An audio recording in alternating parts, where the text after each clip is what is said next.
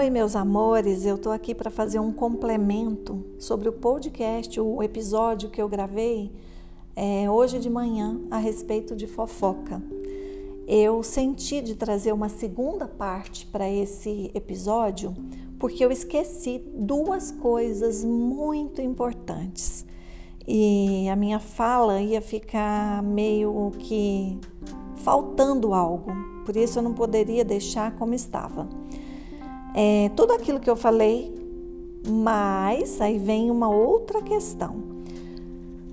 Muitas pessoas, primeiramente, meus amores, né, que estão me ouvindo aqui, mas que não ouviram o outro podcast, o outro episódio sobre fofoca, esse daqui só vai fazer sentido se você escutar o outro. Então, para, não precisa me ouvir, para agora, esse vai ficar curtinho, vai lá no outro, depois volta aqui e ouça esse complemento. Então, eu falei o seguinte, que a pessoa que fala mal do outro está falando de si mesma. Só que tem também uma outra, uma outra questão, que muitas vezes uma pessoa está falando para outra. Eu vou dar um exemplo que vai ser mais fácil. É, João diz para Pedro que a Maria falou mal do Pedro. Às vezes, aquilo que a Maria falou do Pedro é a dor do João. Por isso que ele falou, porque é meio que um pedido de socorro, como se ele também estivesse dizendo: me salva, essa também é a minha ferida e eu não consigo olhar para ela, eu não consigo fazer nada com ela.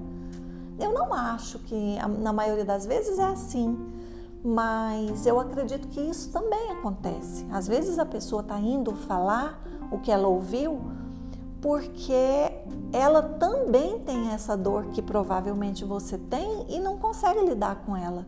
E ao levar para você, talvez ela espere de você uma ação. Isso pode ser consciente, mas muito provavelmente pode ser inconsciente.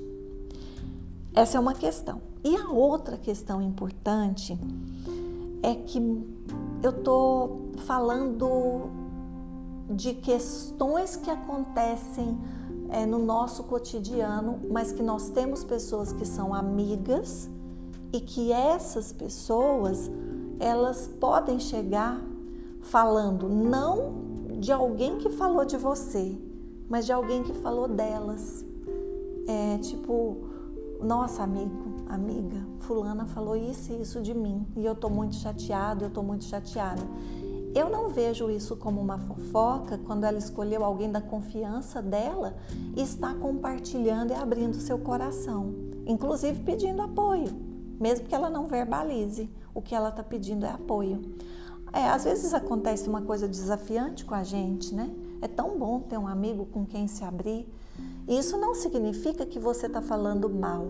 Você está levando algo que te aconteceu para aquela pessoa da sua confiança. Você não está espalhando mal, a sua intenção não é que aquela pessoa corte as relações com quem falou de você, a sua intenção não é que ela fique com raiva ou que tome suas dores, é apenas que ela te escute. Ok, é muito bom termos amigos com quem contar e para quem falar nossas coisas.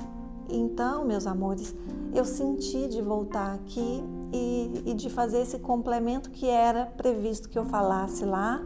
E aí, eu escutando, eu vi que essa parte passou, tá bom? Um grande beijo. Vamos continuar fazendo a fofoca do bem. Se alguém falar bem de um amigo seu, vai lá e conta pro seu amigo. Sabia que aquela pessoa te admira por isso e por isso? Reconhecimento é uma coisa tão importante é uma coisa que a gente não tem que esperar de ninguém, mas a gente pode tanto se reconhecer quanto reconhecer o outro. Quando eu mostro para o outro as qualidades que ele tem, seja a partir do meu olhar ou a partir do olhar de alguém que tenha dito algo sobre ele, eu estou fortalecendo suas crenças. É muito comum recebermos feedbacks de melhoria. Ontem, no nosso pós-encontro do Retiro da Luíse, nós conversamos sobre isso, de pessoas que chegam e que falam só do que não tá bom E um dia eu bati a mão na mesa em alguns momentos com algumas pessoas e disse e determinei que eu estou aberta a ouvir pontos a melhorar, pontos onde eu possa me desenvolver, desde que também me contribua com aquilo que vê de bom em mim. Porque senão as pessoas, sem querer, começam a nos reduzir a partir das nossas falhas, entre aspas. E não é justo, né? A gente acerta tanto, porque senão não valeria a pena uma relação. Se é uma amiga ou um amigo que só te alfineta e diz onde você tem que mudar, se é um namorado, marido, esposa, se é qualquer pessoa que seja do seu convívio que só aponta o dedo para onde você tem que melhorar, ela está te reduzindo dessa maneira, ou seja, cadê o que é bom? O que é bom precisa ser dito também. Não é só o que o que é preciso melhorar. Agora sim, eu fui e eu tô tão feliz porque eu tenho dois episódios gravados para quem adora, para quem está me pedindo para gravar todo dia, não consigo. Mas hoje gravei três, três e meio com esse daqui. E eu vou soltar esse já já. Beijo, beijo, beijo. Muita luz.